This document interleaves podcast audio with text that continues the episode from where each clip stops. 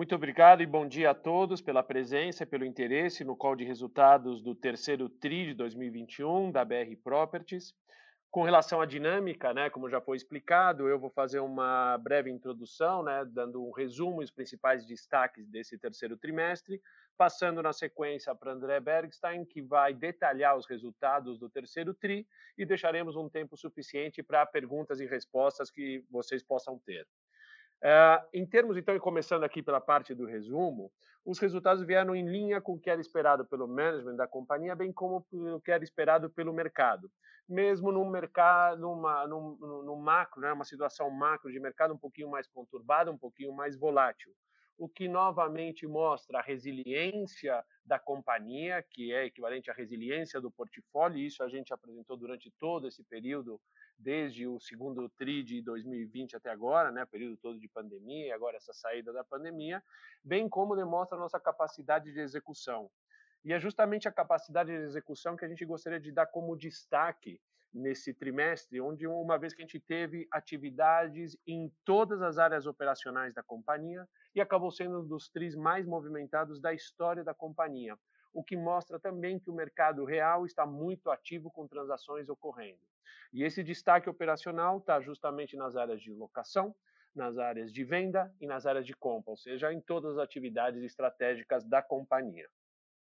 Quando a gente fala em locação, a gente vê que nesse trimestre fizemos aproximadamente 11 mil metros quadrados de locação, o que representou uma absorção líquida positiva para a companhia. O que significa uma absorção líquida positiva? Significa que a gente, mais uma vez, em mais um trimestre, a gente reduziu as nossas vacâncias, tanto física como financeira, sendo que a financeira ficou em 16,5% e a física em 19,2%.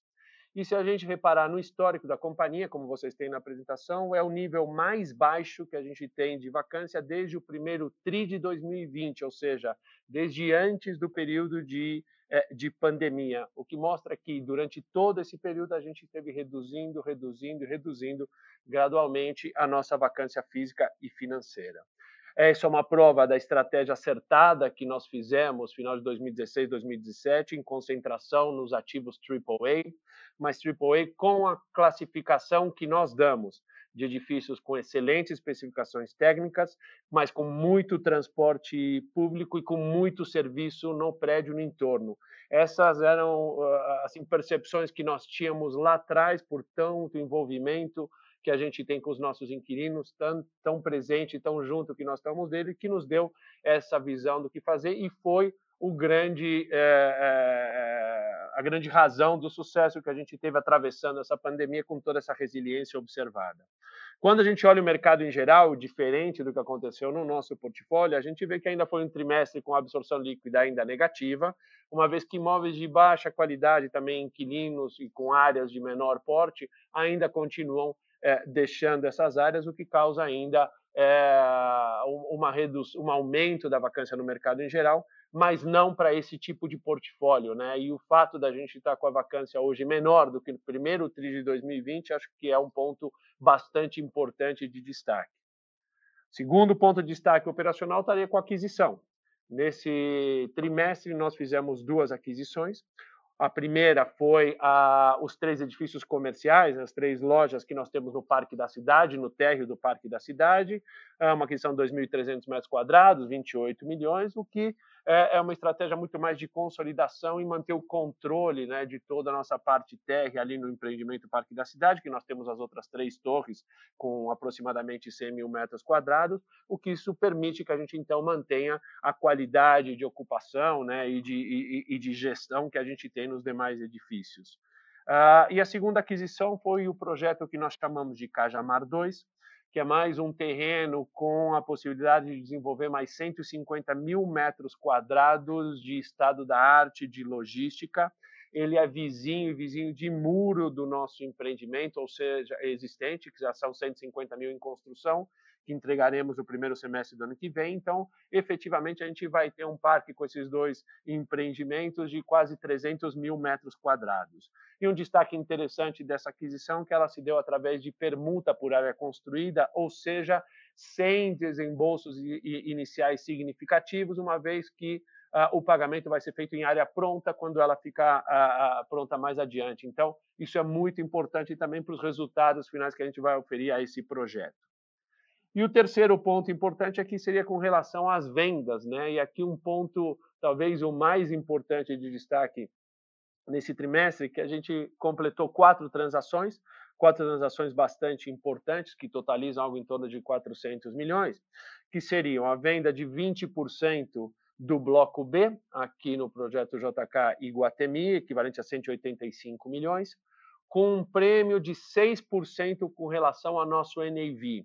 E aqui vale uma observação importante: quando a gente fala que é 6% acima do nosso valor de NAV, é acima do valor de avaliação de mercado que a gente fez, o último que a gente fez, foi no final do ano passado, que a gente sempre faz com uma empresa de consultoria externa, no caso foi a CBRE, dando qual é o valor da propriedade no mercado. Então, é um valor de 6% acima desse valor de avaliação de mercado, não acima do custo, que nosso custo é inferior a esse valor em todas essas aquisições que nós, que nós fizemos. Né? Então, uh, já um ganho de 6% com relação ao NAV, quando a gente olha preço em tela, a gente não precisa dizer o quanto isso está gerando de valor para o nosso acionista. Uma segunda transação de venda foi a venda do edifício de logística uh, Tucano, em Jarinu, 94 milhões, também com um prêmio de 5% com relação ao nosso NAV, mesma consideração que a gente acabou de fazer.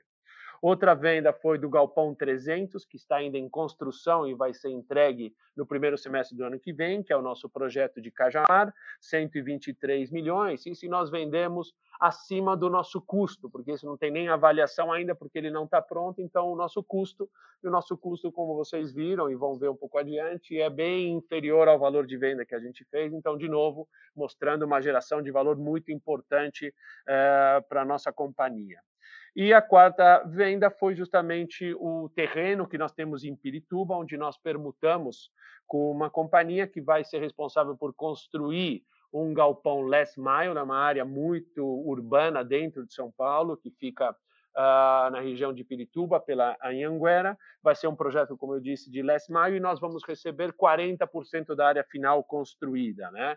Então, sem desembolso nenhum nosso, nós vamos receber o que é equivalente a esse terreno em área construída last mile, também estado da arte. Então, são quatro transações muito importantes de vendas, né? o que mostra como a companhia, e acho que esse é o principal ponto de conclusão, né? como a companhia sabe efetuar o ciclo inteiro uh, de um investimento, né? a capacidade que a companhia tem de realizar esse ciclo completo, o ciclo de investimento, o ciclo de operação e o ciclo de saída, que é algo claro que nós deixamos desde o primeiro dia da companhia. Nós não colecionamos prédios, nós gerimos da melhor maneira para conseguir o melhor resultado para o nosso uh, acionista.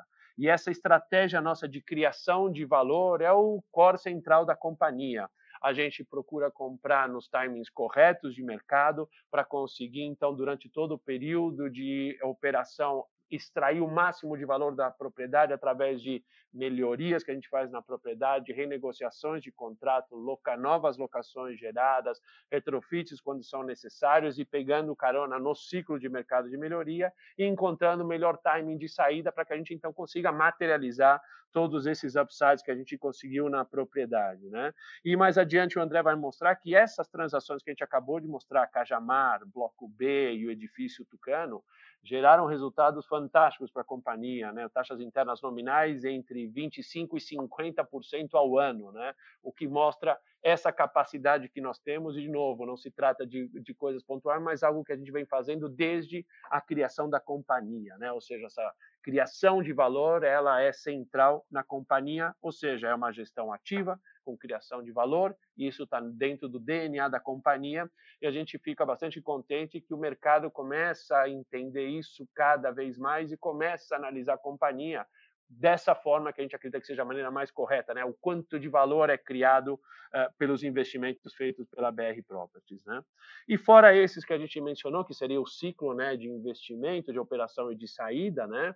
É, que envolve então as nossas aquisições, nossas locações, as nossas vendas. Ainda tivemos outros eventos no trimestre, né, como emissão de dívida, 17 emissão, mais 350 milhões, né, um trabalho muito ativo que a companhia tem sempre deixar a, a, o seu endividamento da maneira mais adequada e mais correta para a companhia.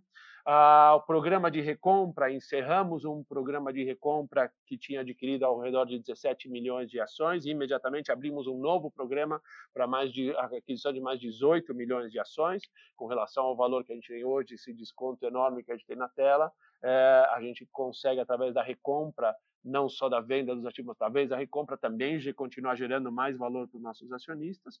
E o último ponto aqui que eu acho de destaque, que é muito importante, é referente ao nosso edifício TNU, Torre Nações Unidas, que é a nossa sede, ali na Marginal, na frente para a Marginal, o qual nós obtivemos nesse nesse período a certificação LEED de edifício existente, o que é um marco muito importante, né, que a gente sempre diz, edifícios bem concebidos e que têm atualização e que têm uma boa gestão, como nós temos aqui através da BRPRA, eles continuam sendo edifícios estado da arte, edifícios de primeiríssima linha, e esse reconhecimento é um edifício de mais de 30 anos pela gestão que a gente consegue colocar, ter sido certificado agora como edificação LEED, é um ponto bastante importante, né, e mostra todo o nosso cuidado que a gente tem com essa área de sustentabilidade e gestão predial, que é também um ponto também é, é crucial nas operações da companhia.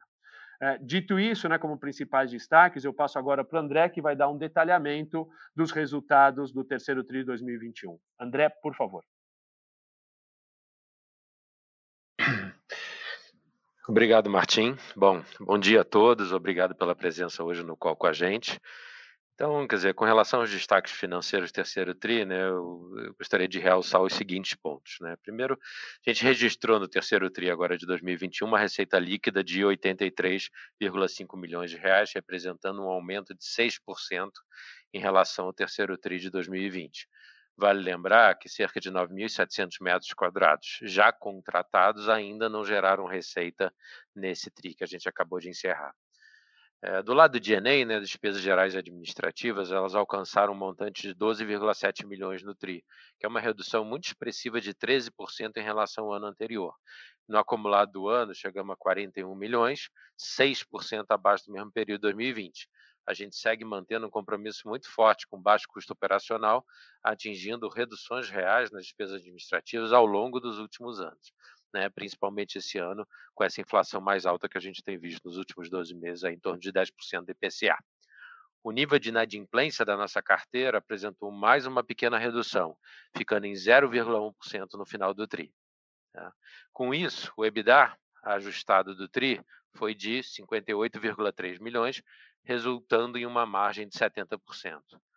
A despesa financeira líquida ajustada no terceiro TRI foi de 38 milhões, um aumento nominal de 28 milhões quando a gente compara com o mesmo período do ano passado. O aumento do CDI explica boa parte desse acréscimo, junto do aumento da nossa dívida líquida em função dos investimentos que a gente fez. Parque da Cidade vem fazendo no Galpão Gojamar e mais recentemente no Galpão Centauri. Desconsiderando então os efeitos não caixa não recorrentes, a gente apresentou um FFO de 19,8 milhões, quase 20 milhões. A margem ficou em 24% no TRI.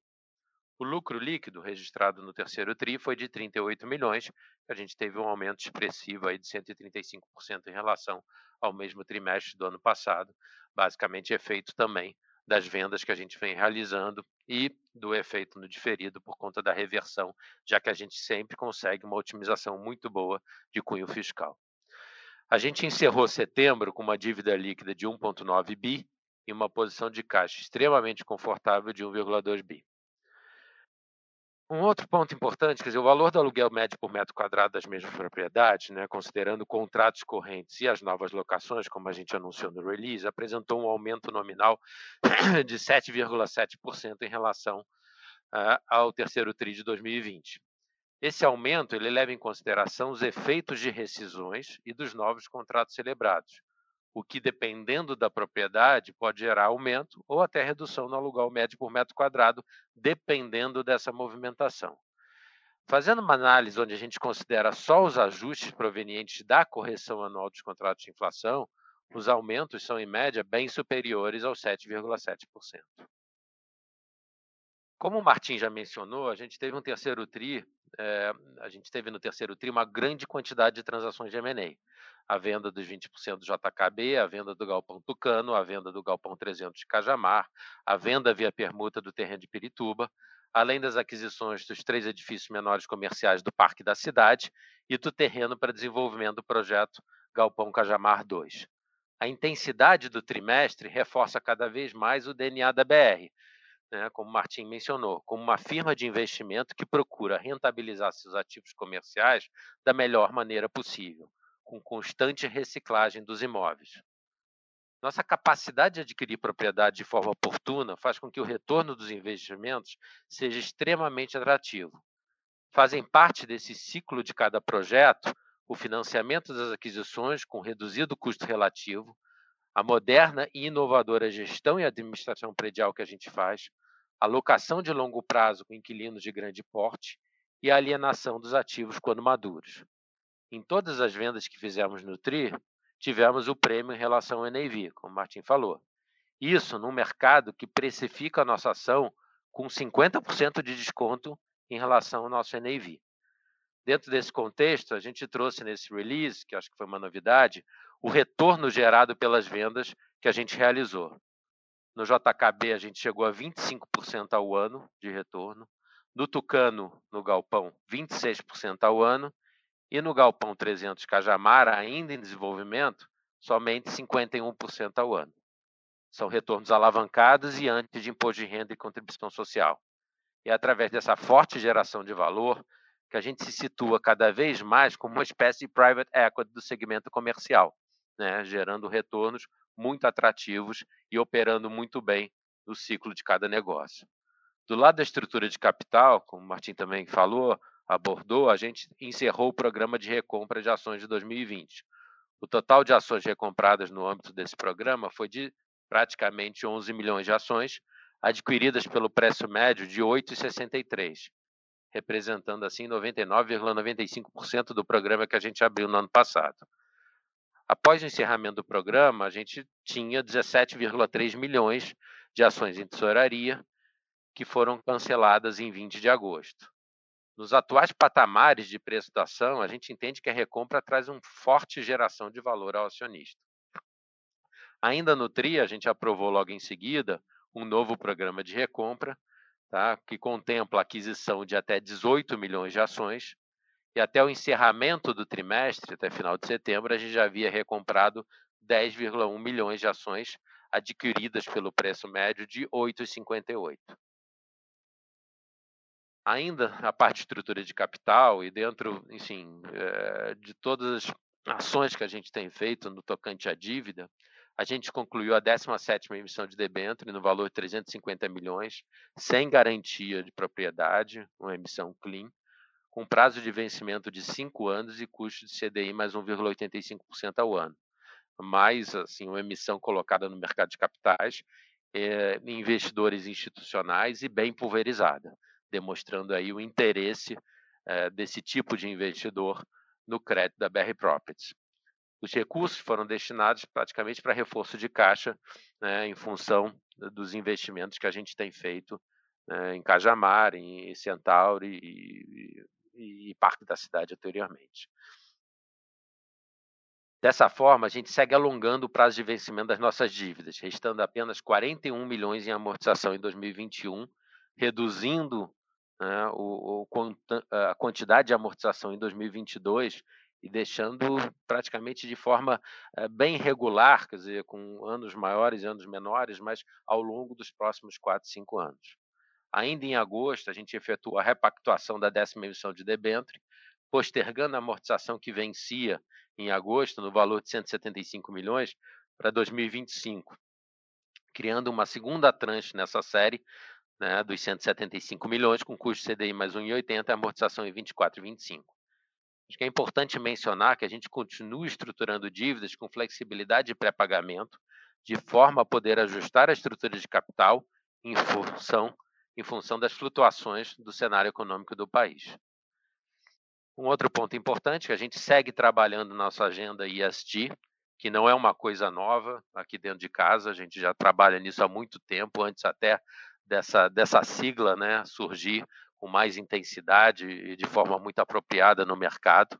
Tá? A parte de administração predial, com cuidado muito grande de acessibilidade, de utilização do mercado livre de energia, com energia limpa, é, reutilização de água, reuso de água, né, é, é, assim, tratamento devido de resíduo. Então, tudo isso é uma realidade há muito tempo e agora a gente está trabalhando mais forte em determinadas métricas que a gente acha importante. Não só isso, como na parte social e na parte de governança também, que é algo muito forte aqui dentro da BR Properties. A gente contratou uma empresa que está nos auxiliando a, a assim, a, chegar a temas materiais que de fato são importantes para aqui, para a companhia e, e para eh, a contribuição da companhia na parte ambiental, social de governança. E a gente espera aí até o início do ano que vem a gente ter o nosso primeiro relatório de sustentabilidade e, obviamente, a, o certificado que o Martim é, é, mencionou que a gente teve aqui no TNU é importante, faz parte de toda essa agenda. Bom, acho que esses foram os temas mais importantes né, do TRI. A gente se alongou um pouco, porque, assim, realmente o TRI foi muito intenso. E a gente vai agora passar para o QA. Mais uma vez, obrigado a todos pela presença aqui no call da BR Properties. Obrigada. Iniciaremos agora a sessão de perguntas e respostas. Caso tenha alguma pergunta, pressione asterisco 1 do seu telefone. Se a qualquer momento sua pergunta for respondida, aperte asterisco 2 para se retirar da fila. As perguntas serão respondidas à medida que forem recebidas. Solicitamos a gentileza de tirarem o fone do gancho ao efetuarem a pergunta. Dessa forma, uma ótima qualidade de som será oferecida. Por favor, aguardem enquanto coletamos as perguntas. Nossa primeira pergunta é de Alex Ferraz, Itaú BBA. É, bom dia, Martim, André e time. Obrigado pela apresentação. Eu, eu, tenho duas perguntas. A primeira em, relação esse tema de, de reciclagem de portfólio, né, que vocês já mencionaram, foi um TRI bem ativo, não só da companhia, né? Se a gente olhar o mercado como um todo, é, alguns institucionais de, de longo prazo é, é, levando aqui é, portfólios relevantes, também cheques bem grandes. Como é que você vê espaço para continuidade dessa estratégia, né? É, meio que entender se tem mapeado mais venda para esse tipo é, de comprador, né? Que eu acho que aqui nesse mercado é, é tem um pouco mais de balanço para carregar esses ativos nesses caps, né? Se vocês acham que, que ainda tem espaço para mais reciclagem para frente. E a segunda pergunta tá, também em relação ao esquema, né? É, é um pouco olhando a estrutura de capital de vocês, principalmente aqui 2022, né? Ano com eleição, eventualmente aqui uma atividade é, é, é, mais fraca, né? Como é que vocês imaginam é, a aplicação desses recursos? Né? Tem caixa ainda para entrada, venda do JK Bloco B, não sei se, se, se, se aquisição também é algo que está muito no mapa, então, assim, eventualmente vocês pensam até em acelerar, acelerar um pouco a distribuição de dividendo, aqui para pagar dívida, como é que a gente deve imaginar um pouquinho essa estrutura de capital para 22? Alex, obrigado pela tua pergunta. É, deixa eu só arrumar aqui meu microfone. Obrigado pela, pela tua pergunta. Eu vou começar pela primeira parte e o André completa a, a sua segunda pergunta. É, escuta, a parte de reciclagem, é, como a gente sempre falou, né, a gente vem fazendo desde que a gente criou a companhia. Né, criamos a companhia, fizemos o primeiro portfólio, na sequência a gente continuou fazendo reciclagem. E a gente vai continuar fazendo reciclagem à medida que a gente enxergue dentro dos nossos ativos que eles já estão maduros o suficiente para dar o resultado que a gente espera, é, ou que a gente idealizou uh, para a companhia, né? Então, como você mesmo falou, uh, hoje a gente tem um mercado muito mais maduro do que 10 anos atrás. Né? Você tem os, os, os, fundos imobiliários hoje estão parados, mas há, há, pouco tempo estavam fazendo muitos deals. Você tem os investidores institucionais que estavam mais parados e agora ficaram a, ficar, a voltaram a ficar um pouquinho mais ativos. Você tem fundos sendo criado todos os dias. Você tem novas estruturas de transação. Então é um mercado que sim, ele continua bastante ativo, né? E acho que o que você mencionou, mesmo com toda essa turbulência que a gente está tendo, ele foi um mercado muito ativo, né? E por valores, entendeu? É, é, muito relevantes, né? Como a gente mostrou no nosso próprio portfólio, né? acima do que seria o nosso valor de avaliação, nosso NAV. Então, sim, sem dúvida nenhuma, é algo que a gente fica muito atento. Como você mesmo mencionou, a gente já tem uma que a gente já anunciou, que ainda tem condições precedentes, tem algumas condições ainda serem observadas, mas já tem previsão de mais uh, de, de, ocorrer um pouquinho mais uh, um, pouco mais adiante. Então, sim, é algo que a gente acredita que a gente vai continuar fazendo isso, tá? É, como a gente sempre tem feito até agora, tá? Isso não é novidade para a companhia e vamos continuar fazendo dessa mesma maneira. E a segunda parte sobre o use of proceeds né, dentro dessa estrutura de capital, passo para o André aqui também para te dar um, um complemento disso. Oi, Alex, bom dia, tudo bem? Então, acho que assim, uh, sem dúvida, a gente tem uma posição de caixa bem confortável, né? Como eu falei, em torno de 1,2 bi. Uh, tem essa venda do JKB, que, como o Martin mencionou, está em andamento. Eu, eu, acho que a equação né, de estrutura de capital do ano que vem, eu acho que a gente se posicionou bem, né, levantando dívidas necessárias e até que foram muito bem recebidas pelo mercado, inclusive aumentando um pouco. Né? As vendas todas que a gente fez, a gente já utilizou uma parte do recurso menor em, em, recompra, que fazia todo sentido, quer dizer, como percepção de valor na companhia.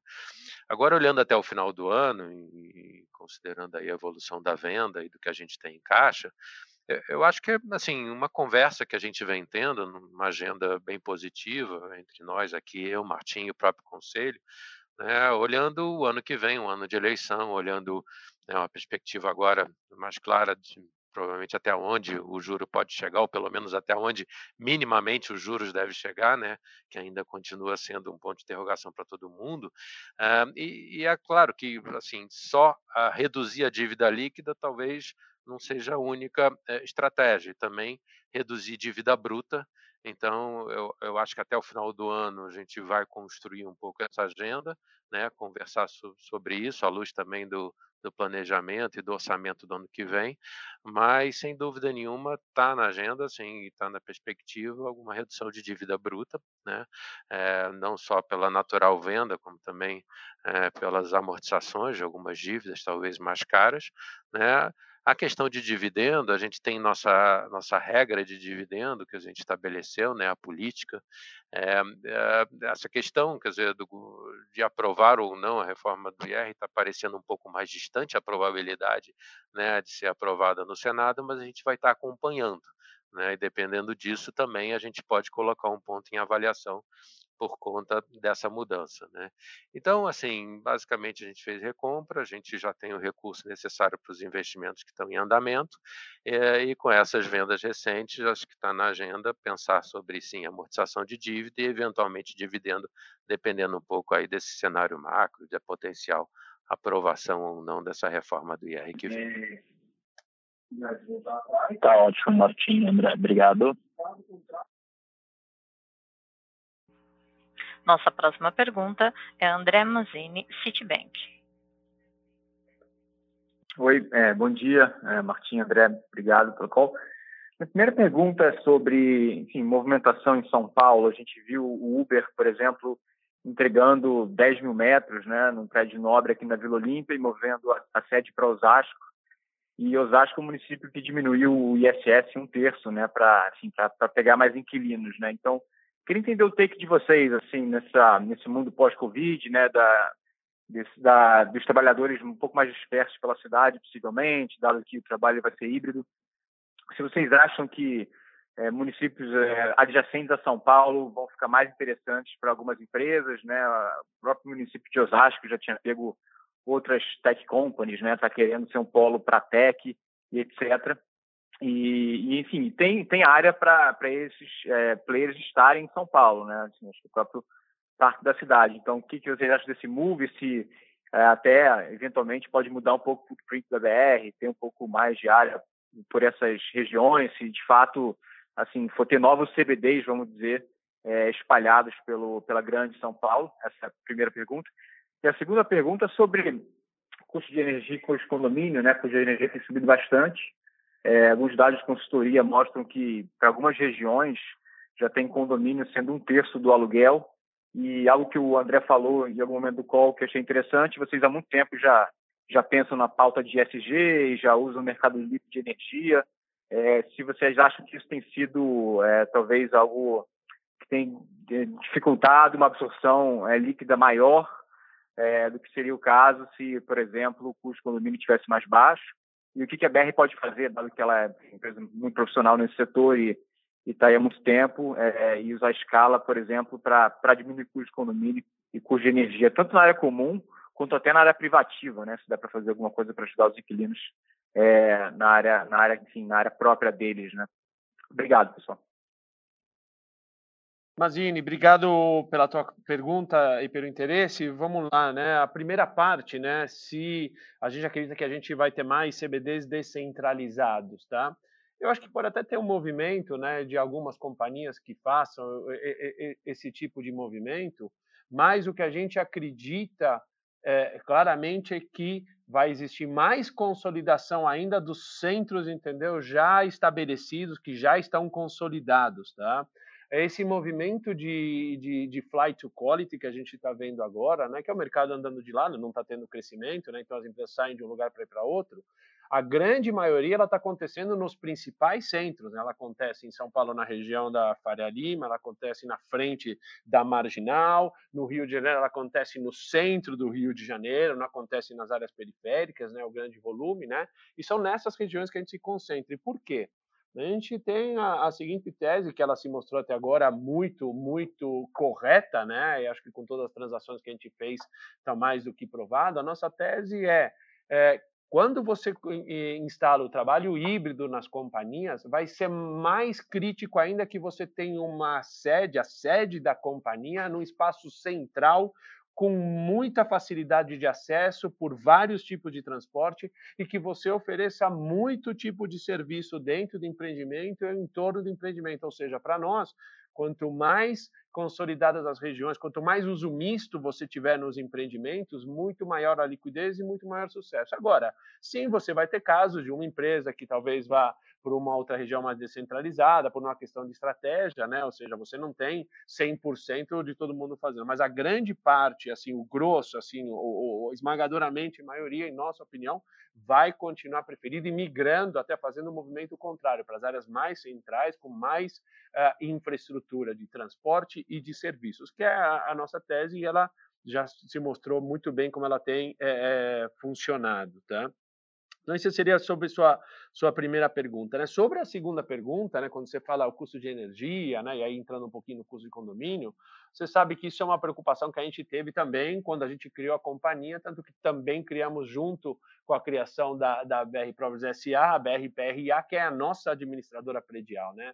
A gente sempre acreditou que uma correta operação dos edifícios, entendeu? É um ponto de atratividade do, e de, atra, de atração né, dos inquilinos muito grandes. Isso significa não só você ter uma operação de excelência, mas você tem uma redução de custos muito controlada. Né?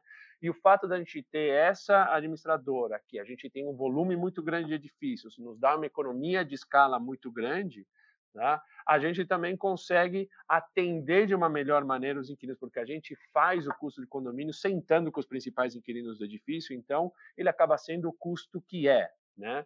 E outra parte que você mencionou, o que mais a gente pode fazer é, para os inquilinos, para baixar, acho que a gente já atua muito nessa área, a gente tem internamente o que a gente chama de projeto ABC, que é o que a gente oferece para todos os nossos inquilinos que vão entrar nos nossos edifícios existentes, olha, não só te alugo o espaço físico, mas eu posso também te entregar o espaço 100% pronto, com todo o capex, com todo o mobiliário, com enfim, com tudo que você precisa para você entrar operando, como eu também posso te prestar todos os serviços de facilities internos na tua área privativa, a, a limpeza, a manutenção elétrica, a hidráulica, a copa, a segurança, enfim, a gente pode oferecer todos os serviços e é, em específico, não precisa ser um pacote inteiro, cada inquilino pode escolher o que quer que ele faça. Com tudo isso, a gente traz mais economia para ele, porque a gente tem já as próprias equipes cuidando das áreas comuns, então por que não cuidar das áreas privativas também, né? E a gente tem assim um grande sucesso que a gente teve, como a gente mencionou,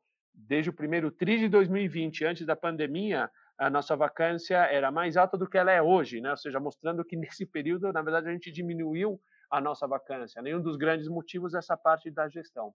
E sobre energia especificamente, né, a gente já tem migrado é, todos os nossos edifícios né, para o mercado livre. Isso já, já, já, já provocou assim uma redução de custos muito grande. Essa redução de custos é passado integralmente é, para os nossos inquilinos, né? Não só isso, como outro dado importante, né? O André mencionou aqui sobre ESG. A gente tem em todos os nossos edifícios também é, certificado de recebíveis de energia renovável, ou seja, toda a energia que é consumida no nosso edifício, ela vem de fontes renováveis de energia, né? Isso é outro ponto muito importante de cuidado que a gente tem e de atenção, que as empresas hoje olham cada vez mais para esse assunto, né? Então, custo, sem dúvida nenhuma, é importantíssimo, Tá? mas também a forma como é feita, entendeu? Essa gestão, ou seja, que cuidados cuidam principalmente para a parte de é, sustentabilidade, não só de energia, mas também ambiental, do ar, a qualidade do ar, tudo isso ganhou muito mais peso nas companhias. Né? Então, eu te diria que nós não perdemos nenhum inquilino por é, culpa de custo uh, condominial, a questão é que sim, as decisões tomam um pouco mais de tempo, porque as empresas começam então a descobrir é, as vantagens de você ter um trabalho híbrido e com isso então elas estão hoje muito mais ok qual vai ser então o meu recado final que eu vou querer ter dimensão de escritório central mas que definitivamente em sua grande maioria voltando ao primeiro ponto são em áreas centrais com infraestrutura de transporte e de serviço que tem que ser mais do que completa né? Tem que ser assim a, a, a prova de qualquer questionamento sobre como se chega, como se sai do empreendimento e o que, que eu posso fazer no empreendimento, seja na parte da manhã, seis da manhã, ou seja no final do dia, seja no final de semana. Então, esses são os pontos mais importantes né, e fazem parte, na verdade, de uma única discussão. Muito claro, Martim. Obrigado. Bom dia. Nossa próxima pergunta, Daniel Gasparetti, Credit Suisse. É, bom dia a todos. Obrigado pela pergunta. A, a, pergunta é mais diferente em com a pergunta do Alex. Preciso um pouco vocês, um comentário do André, acho que essa capacidade de vocês de, de, de, agregar valor nessa arbitragem de preço do mercado privado e do mercado público, tem sido, sem dúvida, muito bem sucedido. É entender como é que vocês estão vendo assim, a continuidade disso, menos olhando o mercado, mas mais olhando a interesse de vocês. A gente viu algum, alguns players no mercado fazendo arbitragens significantes em termos de tamanho de transação. Queria ver com vocês como é que vocês avaliam isso para a companhia, é, eventualmente uma venda de um portfólio ainda superior para arbitrar isso, com pagamento de dividendos ou abatimento de dívida, ou seja, como é que vocês avaliam cada vez mais essa arbitragem entre mercado público e privado e como é que vocês avaliam esse é, quase quase fechamento de capital, pensando assim em termos de, de, de portfólio versus preço público, por favor. Obrigado.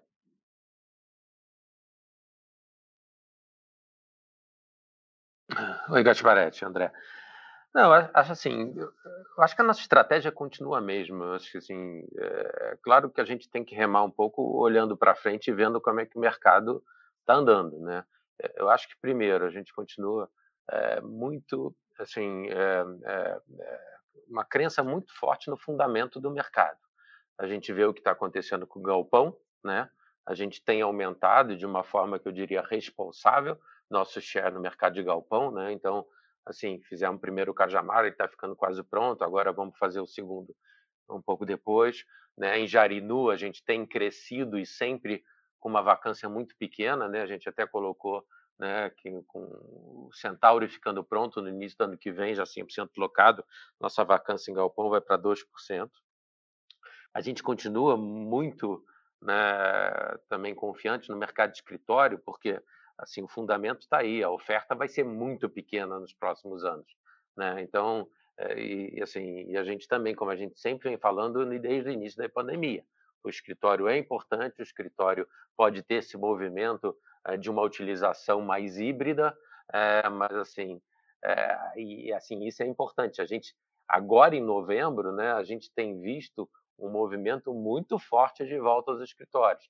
E isso não é só olhando o escritório, olhando ao redor, olhando o serviço.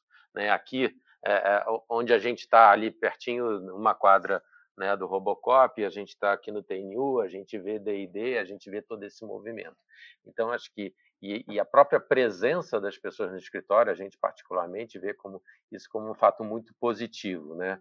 Ah, então, assim, é, a, a, gente continua muito positivo em relação né, ao desenvolvimento de galpão, desenvolvimento de escritório, dos fundamentos do mercado.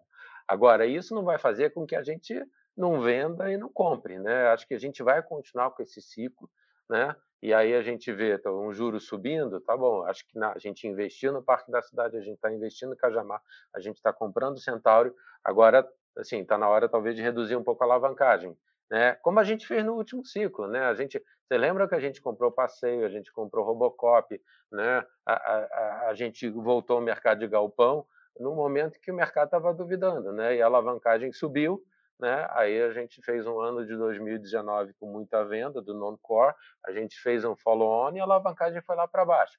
Então, eu acho que a gente tem que tentar sempre estar pronto para adaptar nosso negócio, nossa estratégia, que é muito clara, aos momentos de mercado que a gente vive e que a gente vive aqui no Brasil e são é uma volatilidade grande. Eu acho que a gente tem conseguido fazer isso bem, mas isso não muda né, nosso incentivo e nossa vontade de sim continuar fazendo isso, continuar fazendo bem.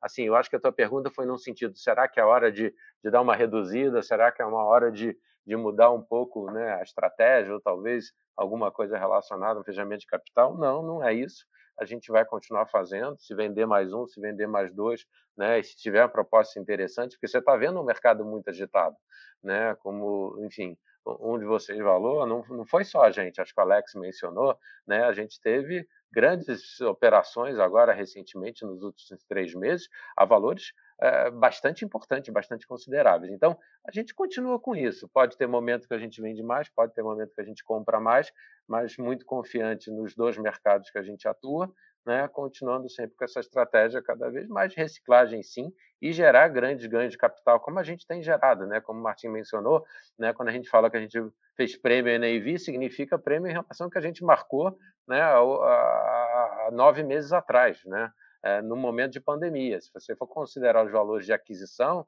né, você tem valores é, passeio, Robocop, é, Parque da Cidade, Cajamar, né, que já ganharam um valor né, muito forte em períodos muito curtos e de bastante volatilidade. Então, acho que a estratégia continua a mesma, Daniel, mas o Gasparetti não é uma coisa fixa, né? agora a gente só vai comprar, agora a gente já vai vender. As coisas podem acontecer de uma forma né, assim, contínua nas, nas, nos dois, nas duas pontas. Excelente. Obrigado, André. Boa tarde, bom final de semana para vocês. Obrigado, você também, Gasparetti. Abraço. Nossa próxima pergunta é de Bruno Mendonça, Bradesco BBI. Bom, pessoal, bom dia. É, duas perguntas, uma mais direta aqui sobre o Parque da Cidade. É, vocês falaram lá atrás sobre, sobre a expectativa de alugar, de, de completar a locação dentro dos dois primeiros anos, né? Como é que tem sido, como é que está esse cronograma aí na cabeça de vocês das, das negociações que estão caminhando? Você acha que que vai precisar de mais tempo, que ainda é factível fazer isso dentro de 2022? Essa é a primeira pergunta mais direta. E a segunda é um pouco mais de mercado aqui, talvez um, pouco mais aberto aí para o Martim sobre o cenário de M&A, né? Porque Martim comentou já, e vocês falaram algumas vezes sobre a discrepância muito grande que a gente está vendo entre o preço das ações e, e o preço dos deals recentes, né, mercado de ativos reais, as negociações recentes acima de NV, tanto vocês quanto, quanto concorrentes aí. É, agora, foram de certa forma concentradas aí na, ou nos galpões ou na região da Faria Lima, né, no caso de vocês no JK, é, ali. Vocês têm visto que essas negociações aí acima de NV ou esse, esse apetite, ele desce a Berrine, ele vai para o Rio de Janeiro também, essas conversas são estão, na, estão no mesmo tom para esses, esses outros mercados, né, mercados ao lado. É, principalmente quando eu olho ali na, na, na Berrine, nos preços de, de deal, e vejo o aumento de custo de, de, de construção com como está subindo, né? O custo de reposição já está chegando muito perto do que é o do que são os, os preços praticados, né? No M&A nessas nessas regiões. É, por outro lado, o aluguel não, não necessariamente acompanha tão rápido, né? Então, assim, vocês veem espaço para para que essas discussões de, de, esses negócios os de acima de NAV aconteçam também nessas outras regiões que talvez respondam um pouco mais rápido ou são menos, digamos, pouco menos óbvias do que a, do que a Faria Lima. É, então, é isso. Oi, Bruno. Obrigado aí pela, pelas perguntas, né? Parque da Cidade. Parque da Cidade, a gente está muito confiante, entendeu? Ou seja, o prazo que a gente colocou de dois anos, né? Que foi o mesmo que a gente tinha feito com, com o passeio, é exatamente o mesmo que a gente está vendo agora, tá? É, a movimentação no Parque da Cidade, ou seja, a gente acredita que a gente chega nesses dois anos, né? Ou seja, no final de 2022, algo próximo a 80% de, de ocupação do edifício, que era o que era do nosso business plan, assim como foi o passeio. Nessa mesma época, é, no passeio a gente estava com esse mesmo volume de ocupação, 20, 20 e pouco por cento, tá? O que acontece é que a gente tem transações no nosso pipeline que são muito grandes, elas demoram para elas acontecerem, são compromissos de longo prazo que esses inquilinos assinam conosco, né? São as sedes deles, né? E você tem ainda uma discussão é, colocada aqui sobre o, o headcount, quanto vai ser, então ela demora é, um pouco mais a acontecer, mas o pipeline ele é muito sólido, ele é muito firme. É, nós temos pipeline mais do que suficiente, entendeu, para encher essas torres até mais, mais do que uma vez, tá? É, então é uma questão agora de amadurecerem esses, esses processos, tá? A gente está muito confiante que isso vai acontecer, está dentro do que a gente tinha é, é, programado, tá? Nada diferente, não muda absolutamente nada, né? E com relação a esse segundo segunda pergunta que você fez, né, o mercado em si, né, tela versus o, o, o, o que acontece no mundo real, né, se é só Faria Lima, se é, se é em outras regiões, né. Na, na verdade, a gente acredita que isso aí seja em todas as regiões. Né? Primeiro, um desconto de tela que a gente tem, como o André bem frisou, nós estamos falando de 50%. Tá? Ou seja, vendendo a NAV ou qualquer coisa que seja próxima da NAV significa um ganho que você faça para a companhia muito grande, muito grande. É efetivamente você traz esse valor. E as últimas transações que ocorreram, né, ocorreram na região mais como nossa, na Juscelino, Faria Lima, né, toda nessa nessas posições, talvez porque os empreendimentos talvez estivessem mais maduros, entendeu, para elas ocorrerem ali. Mas não se esqueça que é, o, pouco tempo antes, né, as grandes transações aconteceram, por exemplo, na região da Juca e Saidan, né, batendo valores de 21, 22 mil reais, 23 mil reais por metro quadrado, né, e se você olha o que a gente tem, uma aquisição recente que a gente fez ao redor dos seus 14 mil metros, né? Que é o valor que a gente tem hoje, né? ainda continuamos com o nosso valor de aquisição ali marcado, a gente ainda não reavaliou essa propriedade, a gente já tem ali um ganho enorme para ser feito. Da mesma maneira, é, é, o, é, o, mercado, outros deals podem acontecer. Então, é uma questão só acontecer os mais, os mais recentes nessa região, mas você tem é, outras transativas que tinham acontecido há pouco tempo anterior em, nessas regiões, mas são as regiões principais. Né? Você olha São Paulo, você tem a região da Faria Lima e Frente Marginal, são as principais regiões que você tem aqui. Na verdade, toda essa região da Marginal é a maior concentração é, corporativa que você tem no país. Né? Não em São, é em São Paulo, mas naturalmente acaba sendo do país. Né? E esse outro ponto que você falou justamente de custo de reposição, vou fazer aqui menção a outro comentário que o André fez, são dos fundamentos, né? É, os fundamentos estão claros. A gente já vinha falando há dois anos que a gente ia ter uma redução bastante importante no novo estoque futuro, que é o que efetivamente aconteceu. E à medida que você tem custo de reposição aumentando e ainda o valor de locação não alcançando, você tem que esse novo estoque, talvez ele seja muito menor do que a gente tinha imaginado, porque ele vai ter que encontrar algum equilíbrio. Havendo menos oferta, então os preços tendem a se aproximar, né? E à medida que essas ocupações continuarem acontecendo, a gente vai ver então esses preços retomarem seus patamares, né? É, hoje a gente vê transações, como a gente já comentou, é, em patamares superiores ao que a gente vinha fazendo há seis meses atrás. Né? Começam com menos concessões, se você dava é, X meses de carência seis meses atrás, hoje você dá X menos, a, a, menos Y de carência, se você dava desconto é, nos dois primeiros anos, entendeu, de aluguel, de uma porcentagem, hoje você está dando talvez só no primeiro ano, talvez só em seis meses, então você tem aí uma melhora, né, que isso vai se traduzir ao longo do tempo em crescimento desses valores de locação, né? E o custo de reposição está aí, né? Ele, toda vez que isso aconteceu, o custo de reposição uh, aumentou. Depois de um tempo, a gente teve isso replicado nas propriedades, porque replica na locação e depois acaba replicando na propriedade. Então, os fundamentos do mercado estão ali. Pode ser que demore um pouco mais, pode ser que demore um pouco menos, isso muito mais em função do cenário macro, né? como a gente já comentou, tem eleição, né? tem toda a questão ainda do Covid, que a gente, enfim, é, as notícias são melhores a cada dia, mas ainda tem essa dúvida, né, o que pode acontecer, tem sempre um, um pé atrás, né, um cuidado que está todo mundo tomando, então pode ser que isso demore um pouquinho mais ou uh, seja um pouco mais rápido, mas de qualquer maneira os fundamentos estão ali, a gente acredita que isso vai continuar acontecendo e o mercado deve continuar ainda é, é, fazendo deals e apresentando deals nas principais regiões, né, é, tanto como Rio de Janeiro também, né? Rio de Janeiro também você tem regiões e tem deals que eventualmente é, estariam maturados o suficiente para que eles já comecem a acontecer, né? Não estou me referindo a, a, ao nosso portfólio, só estou me referindo ao mercado como um todo, né? Então é uma questão agora de, de continuar vendo como o mercado evolui nesse sentido. Maravilha. Beleza, obrigado. Obrigado a você. Com licença. Encerramos neste momento a sessão de perguntas e respostas. Gostaria de passar a palavra ao Sr. Martim Jaco para as considerações finais. Por favor, pode prosseguir. Tá ótimo, pessoal. Muito obrigado pelo tempo de vocês, pela atenção e pelas perguntas feitas nesse nosso call de resultados do terceiro TRI 2021 da BR Properties. Como sempre, toda a nossa equipe fica à disposição para qualquer outra dúvida ou esclarecimento que vocês precisem. Uh, um bom dia a todos e um bom final de semana. A teleconferência da BR Properties está encerrada. Agradecemos a participação de todos e tenham um bom dia.